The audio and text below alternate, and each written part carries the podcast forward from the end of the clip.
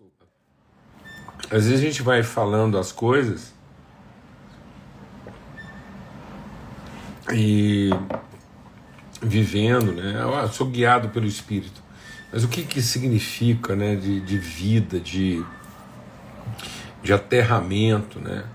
Como é que isso aterra, como é que isso se traduz na nossa cidadania de reino? O que que vai afetar na minha relação cidadã do reino de Deus, como representante do reino? Quando a gente diz para as pessoas o reino de Deus é chegado entre vocês. O que que isso significa? O que que isso representa? O que que isso materializa? Então, ser guiado pelo Espírito, é, meditar sobre isso, foi nos dando também clareza, vivência. E a gente quer orar agora e, e realmente colocar diante de Deus esse tempo, né? Como diz a palavra de Deus, entrar na presença de Deus com ousadia, com intrepidez de coração. Pai, muito obrigado Senhor, pelo teu amor, pela tua bondade, obrigado por ser família e amigos, irmãos. Oh Deus, os desafios estão aí, as, as inquietudes, os questionamentos, as tensões, as diferenças. Mas o Senhor nos colocou num ambiente, numa sala de família, de amizade, o, o cenário a condição, o cenáculo, o ambiente íntimo para a gente conseguir enfrentar a vida como ela se nos apresenta é em família. É junto com irmãos e irmãs, e abraçando, acolhendo, fortalecendo, testemunhando, amparando, repartindo, compartilhando o pão em nome de Cristo Jesus, Senhor. É nesse ambiente que a gente cresce, que a gente se desenvolve, é nesse ambiente que a gente empresta e, e doa e dá e transmite virtude uns para os outros, ó Deus. É nesse ambiente de família, de irmão, de mesa, que tudo faz sentido, ó Pai. No poderoso nome de Cristo Jesus, o Senhor, esse, o Espírito do Senhor nos leva a esse lugar de comunhão e nós somos gratos, ó Pai. No poderoso nome de Cristo Jesus, o Senhor. Amém e amém. Graças a Deus. Graças a Deus mesmo, né? O privilégio da gente estar repartindo e compartilhando o pão. Irmãos, eu quero uh, falar de uma coisa que bem particular mesmo, né? bem da minha vida. Eu, eu sempre gostei muito desse horário, né? Porque esse horário, ele, ele, esse horário da viração, né, do ocaso, da, é, da transição, ele tem um, uma coisa que é muito peculiar desse horário, né, que é o brilho da luz. Onde, na verdade, a, as luzes começam a brilhar, mas não brilham com a obrigação de iluminar, mas brilham com o privilégio de orientar. Então, essa, essa coisa do brilho, né, desse, tá vendo aquele foco? Deixa eu aqui, como é que eu faço? Aqui, ó. Tá vendo esse focozinho aqui de luz aqui, ó? Vendo? esse, esse ponto de luz. Na verdade, há uma certa iluminação em volta, com a luz do sol ainda, mas aquele ponto de luz que representa também a nossa vida já representa também uma direção, uma orientação. Então, às vezes você pensa que o tempo todo a sua luz tem que brilhar como quem é, é clareia. Deixa o Espírito de Deus ministrar o nosso coração. Às vezes você pensa que o tempo todo a sua luz tem que brilhar como quem clareia, mas às vezes, por enquanto, ela só tem que brilhar como quem inspira.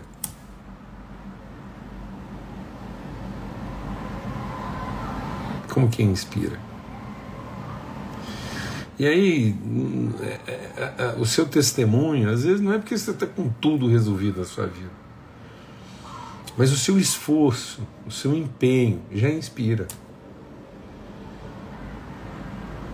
Você não vive o brilho de quem clareia, até porque às vezes não está tão escuro a sua volta, mas você já brilha com o brilho de quem inspira, de quem oferece a possibilidade de uma orientação. Amém? Em nome de Cristo Jesus, Senhor, recebe isso aí, dá uma segurada aí, um selar e medita nisso. Porque às vezes a gente está impondo assim, é, é, obrigações tão grandes, e lá, tá lá a luzinha lá. não está clareando ainda, mas ela já indica uma direção, já inspira, tá bom? Glória a Deus, privilégio, né? A gente tá junto aqui, Thales, amigão, benção demais. E eu quero compartilhar com vocês, só fazendo aqui um, uma breve retrospectiva do que, que foi essas duas semanas aí, né, de compartilhar. Quem é guiado pelo Espírito tem a liberdade do agir. Então, o Espírito Santo é um novo nascimento em que a gente não está é, de maneira é, é, é instintiva, buscando a satisfação das necessidades, ou apenas de maneira intuitiva, é, querendo a contemplação dos interesses, mas nós estamos de maneira intencional, agindo, agindo no mover da vontade, agindo segundo a vontade. Amém? Isso vai nos dar autoridade no falar. Tá vendo? Essa propriedade aqui, ó. A autoridade no falar, o nosso falar, o nosso brilho, a nossa, o nosso testemunho já indica, já aponta uma direção. E isso vai crescendo, a gente vai é, encontrando formas. Mas isso é o profetizar, isso aqui é uma revelação profética, ó, já indica uma direção, essa autoridade no falar. Então aquilo que a gente tem para expressar, por menor que possa parecer, já é um caminho, uma direção a seguir.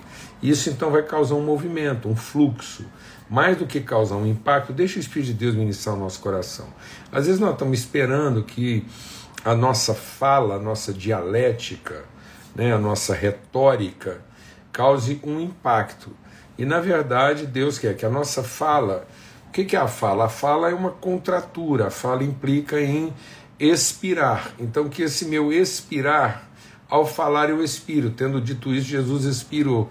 Então, a, cada fala nossa é uma expiração. A gente não fala como quem aspira, a gente fala como quem expira. Por isso que enchei-vos entre vós falando né? enchei-vos uns aos outros, falando entre vós. Então a fala é uma, é uma contratura de expiração. Esse é o Espírito de Deus. Então nós temos essa autoridade, a liberdade, agir na liberdade da direção do Espírito vai nos conduzir a uma fala que vai imprimir um movimento, um fluxo. Então, rios de água viva vão fluir, vão correr, vão aflorar do seu coração, do nosso interior, porque já não vai ser mais como quem aspira, cobiça, desejo, já não é mais o desejo da carne, já não é mais as cobiças da alma, não, é a vontade do Espírito. Falei, criei por isso, falei. Amém? Isso vai produzir um movimento, que isso vai gerar né, um movimento reverso de descida, de doação. E isso porque a gente tem a, a condição de discernir. Então a gente fala como quem tem discernimento. A gente não fala como quem tem que falar. A gente não fala como quem tira vantagem do que fala. A gente fala porque percebe. Então você tem uma fé e essa fé te dá é, essa, esse guiar do Espírito, te dá uma percepção que ninguém mais tem. E aí nós temos ousadia né? a ousadia, é, segundo aquilo que é o nosso discernimento. Nós não temos timidez, porque discernimos. Esse, esse falar, esse movimento, esse rio que flui, essa liberdade do agir, esse discernimento que orienta os processos, materializa a virtude. Então, a partir do que a gente movimenta, a partir daquilo que o Espírito induz, através da nossa vida, vai materializando, vai dando corpo, vai dando expressão, vai dando materialidade. Isso vai fazer também com que todas as coisas encontrem o seu lugar. Há uma referência, há uma diretriz, há uma ordem, uma ordenação.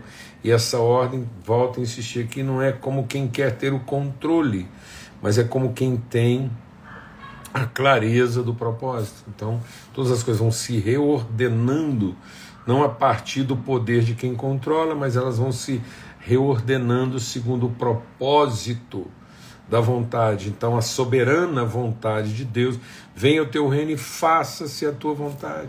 Então, o reino de Deus não é feito a partir de um poder que controla, o reino de Deus é manifesto a partir de uma vontade que se revela. Vou falar devagar, mano. O reino de Deus não é feito a partir de um poder que controla. O reino de Deus se revela a partir de uma vontade que se cumpre.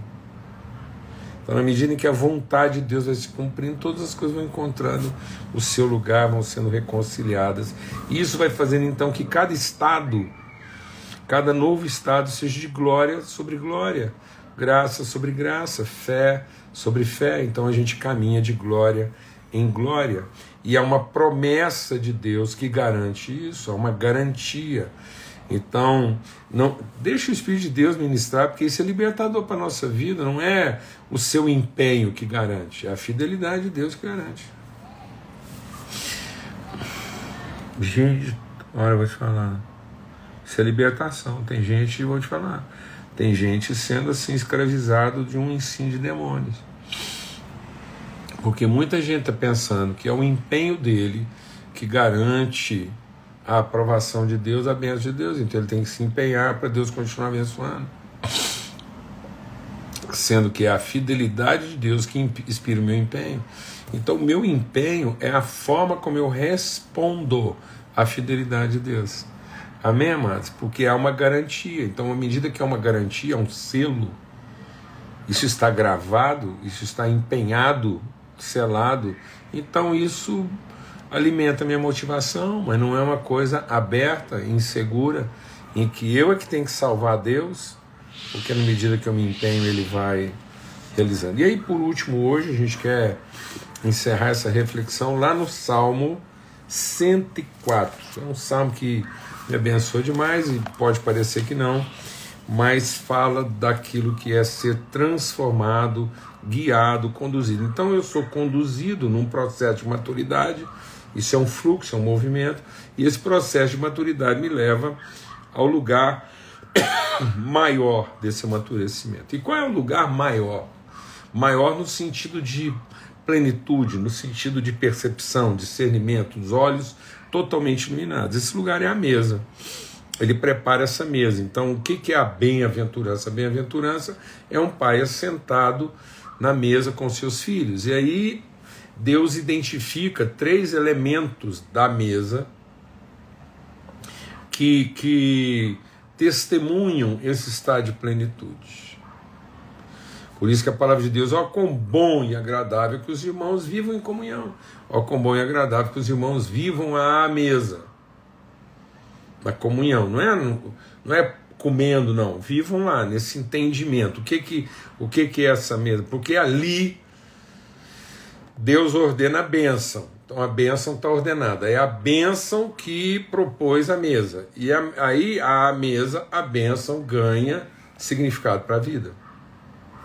Então a mesa não é para que eu seja abençoado.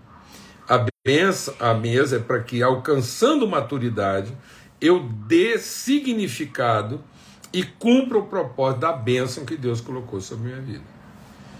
Então a mesa abençoa as crianças. Lá no Salmo 23. Ele me faz deitar em pastos verdejantes. Então ali eu estou deitado, eu estou inerte. Porque eu estou deitado na comida e estou bebendo de águas tranquilas. Então, isso é quase uterino. Então essa condição da ovelha lá no pasto é um útero, em que ele se alimenta sem sair do lugar, sem fazer esforço, ele está ali ele está sendo gerado. Então o pasto está gerando, está alimentando, está processando a ovelha. Depois ele vai entrar num fluxo, tá vendo? Ele vai, ele vai deixar de ser contingente, ele vai deixar de ser reagente, ele vai deixar de ser interesseiro. Ele vai para um caminho que o ajusta. É o Salmo 3. Tudo que a gente falou, o ser guiado pelo Espírito, porque ele foi lá gerado, alimentado, formado, mas agora ele vai ser transformado, guiado. Esse guiado vai arrancar ele dessa condição lá uterina né? É, é, esse, esse protozoário lá, esse, essa, essa célula sem entendimento que está sendo alimentada, ele vai caminhar. Esse caminho dele é para um caminho que o ajusta, que dos seus enfrentamentos, é um fluxo, é um movimento, que vai chegar no, no máximo. Lá ele diz assim: prepara a mesa, onde a minha cabeça com óleo, meu cálice transborda. Nesse processo da, da, da mesa, ele diz aqui: então o que, que é aqui, ó? É, Salmo 104, é, versículo 14 e 15. Ele faz crescer erva para os animais e a verdura para o serviço do homem, para que tire da terra o alimento. Aí vem assim: o vinho, que alegra o seu coração, é, o, o azeite, que faz reluzir o seu rosto, e o pão, que fortalece o seu coração. Então, o que está lá na mesa lá? O vinho, que alegra, o, o azeite, que faz brilhar, e o pão que alimenta.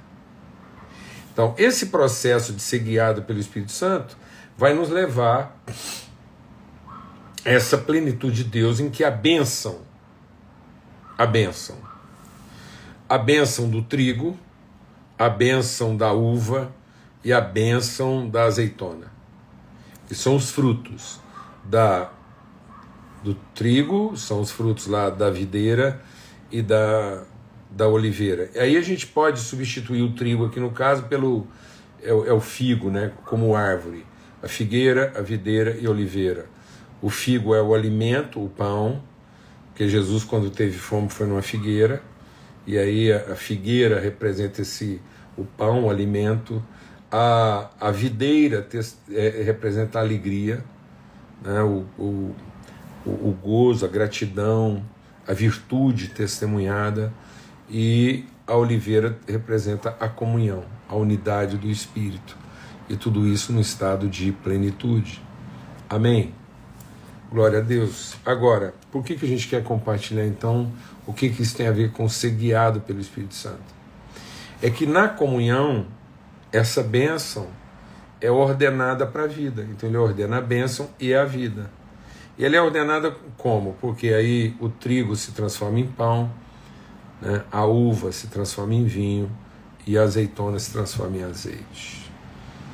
Todo aquele que é guiado pelo Espírito, ainda que esteja morto, viverá. Se o grande trigo cair na terra não morrer, ele fica só. Aquele que vive que crê em mim, ainda que esteja morto, viverá. Então, se a nossa esperança em Cristo Jesus se resume apenas a essa vida, nós somos os mais miseráveis de todos os homens. Então, se Cristo ressuscitou, é certo que também com Ele ressuscitaremos. Então, quem é guiado pelo Espírito de Deus vence o limite da morte.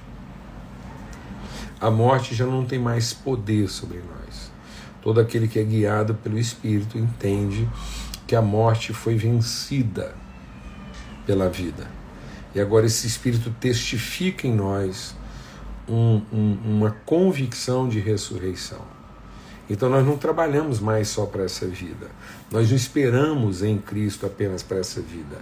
Nós não nos conformamos apenas a essa vida.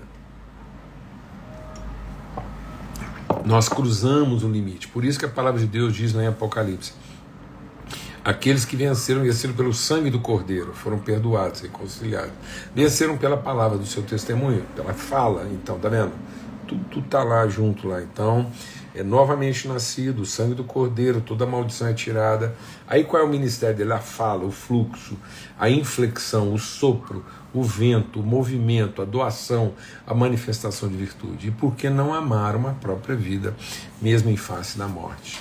Então, uma das coisas que o Espírito de Deus vai operar na nossa vida, para quem é guiado pelo Espírito, é que a morte é vencida. Você não vive mais a sombra da morte, você não vive o medo da morte porque se sabe que é, é, a, a, os processos, aquilo que era para a morte, em nós é para a vida. Por isso que a vida não está enquanto trigo eu acumulo. A vida não está enquanto enquanto é, é, qual o tamanho dos meus armazéns de trigo. A vida, o segredo, a vida não está em, em ter grandes armazéns de trigo. A vida está em compartilhar o pão. A vida não está em, em quantas uvas eu ajunto. A vida está em quanto vinho eu distribuo. A vida não está em, em, em quantas azeitonas eu, eu posso contar. Ah, meu ministério é fantástico. Eu tenho 100 mil azeitonas. Não, mas é tudo fluxo. Se não houver fluxo, então não há vida. Então, o trigo encontrou o fluxo sendo transformado em pão, porque ele foi moído. A uva encontrou fluxo porque ela se transformou em vinho, porque ela foi pisada. A azeitona encontrou a vida porque ela se fez fluxo, ela foi transformada em fluxo, porque ela foi esmagada. Então não é naquilo que eu preservo, é naquilo que eu sacrifico. Então a vida não está em quanta bênção eu acumulo, a vida está em quanta bênção eu sacrifico.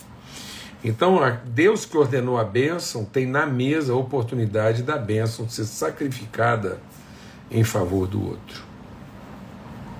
Quantos jantares eu promovi, quantas pessoas se sentaram ao redor da minha mesa. Então, a vida não está em quantas cadeiras tem sua sala de jantar.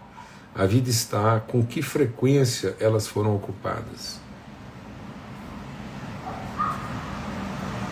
A vida não está no tamanho da sua casa. A vida não está em, em, em, em é, qual a velocidade do seu carro, quantos cavalos tem o motor dele. A vida está em é, quantas pessoas foram levadas por ele ao seu destino. Você pode ter o carro mais rápido do mundo, nada contra. Nada contra você ter um carro veloz, não sei quantos cavalos, uma potência, a última geração, e ele pode custar milhares de reais. Eu nunca tive preconceito contra ele, pelo contrário. Eu acho que tudo isso Deus deu dons aos homens. A questão é quantas pessoas foram levadas ao destino.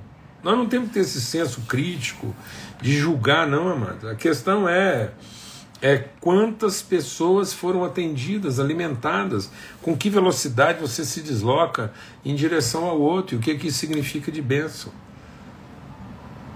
O quem é alcançado, é isso mesmo, Dani. O quem é alcançado pelo aquilo que que, pelo que que Deus colocou na minha vida, então não é o que eu vou fazer, é quem eu vou alcançar com o que Deus me deu.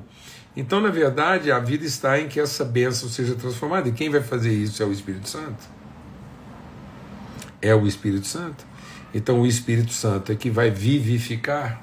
O Espírito Santo é que vai trazer ressurreição é, além da morte, de modo que agora a, a, a, a morte não pode me impedir. Eu não tenho mais medo da morte, porque agora o trigo pode ser moído, a uva pode ser pisada e a azeitona pode ser esmagada. Então é interessante como que é, é, essas coisas chegam à mesa depois que todas elas atravessaram o vale da sombra da morte. Então é interessante perceber que a mesa só tem ressurreição. Então como é que a ovelha chega na mesa? Cordeiro. Tem que cordeiro tem que fazer, tem que passar pelo vale da sombra da morte. Então o limite, o que nos introduz, o que nos coloca à mesa para sermos bênção e vida. Então, todos nós nos tornamos bênção e vida à mesa, porque todos passaram pela morte e ressurreição. Então, é, a ovelha chegou cordeiro. Quem está sentado no trono? Quem reina com Deus? A ovelha? Tem uma ovelha sentada com Deus? Não, tem o cordeiro que morreu e ressuscitou. Glória a Deus, amado. Então, como é que o cordeiro chega na mesa? Como é que o pão, como é que o trigo chegou na mesa? O trigo chegou na mesa, pão. Como é que a uva chegou na mesa? Vinho. E como é que a azeitona chegou na mesa? Óleo. Glória a Deus. Todos passaram pela morte e ressurreição. Por isso que diz agora que nós fomos ressuscitados em Cristo. Agora que nós já ressuscitamos com Cristo. Então a glória dele se revela através de nós todos que são guiados pelo Espírito venceram a morte. Vivem a vida na perspectiva da ressurreição. São instrumentos de vida e transformação na vida dos outros. Amém. Glória a Deus. Não estão ocupados em se proteger, mas estão ocupados em transmitir vida. Aleluia. Um grande privilégio. É, um, um forte abraço para todos. Então, assim, que o Senhor te renove, te inspire. Muito bom mesmo. É muito bom ter esse tempo aqui. Lucas, vamos conversando aqui, ó. Vamos postar uma mesa com o senhor, vamos conversando aqui, a gente vai reencontrar esse espaço aí. Então, em nome de Cristo Jesus, que a gente possa estar tá vivendo a vida na perspectiva da ressurreição, sabendo que todos os que são guiados pelo Espírito já venceram a morte, encontraram a vida no seu verdadeiro significado. Bem, a propósito, está aí agora aquela luzinha lá que antes só inspirava, mostrava o caminho, agora já clareia. Glória a Deus, é um processo de maturação. Então, graças a Deus. Muito bom, né? Legal a gente ter visto aí a viração do dia, um grande privilégio. Eu estou compartilhando com vocês aqui do lugar mais íntimo da minha casa. Então é, é uma forma de trazer todo mundo para nossa intimidade aqui, uma honra. Hoje eu fiz questão até de fazer a, a nossa live aqui com janela aberta para poder é, é, é, ser a live com som e tudo mais, tá bom? Forte abraço, fica na paz, até domingo, se Deus quiser para a gente começar bem mais uma semana. Né? Uma semana de primeira não começa na segunda. Então, se Deus quiser, domingo às 8 horas da manhã, a gente está aqui para começar mais uma semana, tá bom? Forte abraço, fica na paz, gratidão sempre e alegria. Então, que Deus abençoe o seu coração com alimento, com substância, como diz o caipira. Então, que a palavra de Deus seja substância na nossa vida, que Deus realmente nos levante em testemunho de alegria, de gratidão, e que a gente possa mesmo ter um coração alegre e que a gente possa ter uma face reluzente, brilhante, né? que na comunhão a gente seja renovado nesse brilho. É